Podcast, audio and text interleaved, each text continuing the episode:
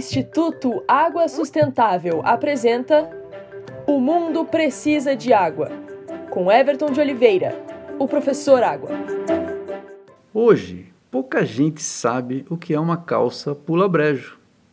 Ainda existem as calças que ficaram curtas de aparecer o tornozelo. O que está desaparecendo são os brejos e seus sapos e rãs. Brejos e alagados muitas vezes são nascentes e sapos e rãs indicam água limpa.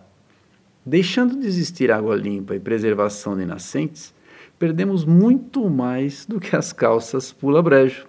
Cuide da água, cuide dos brejos.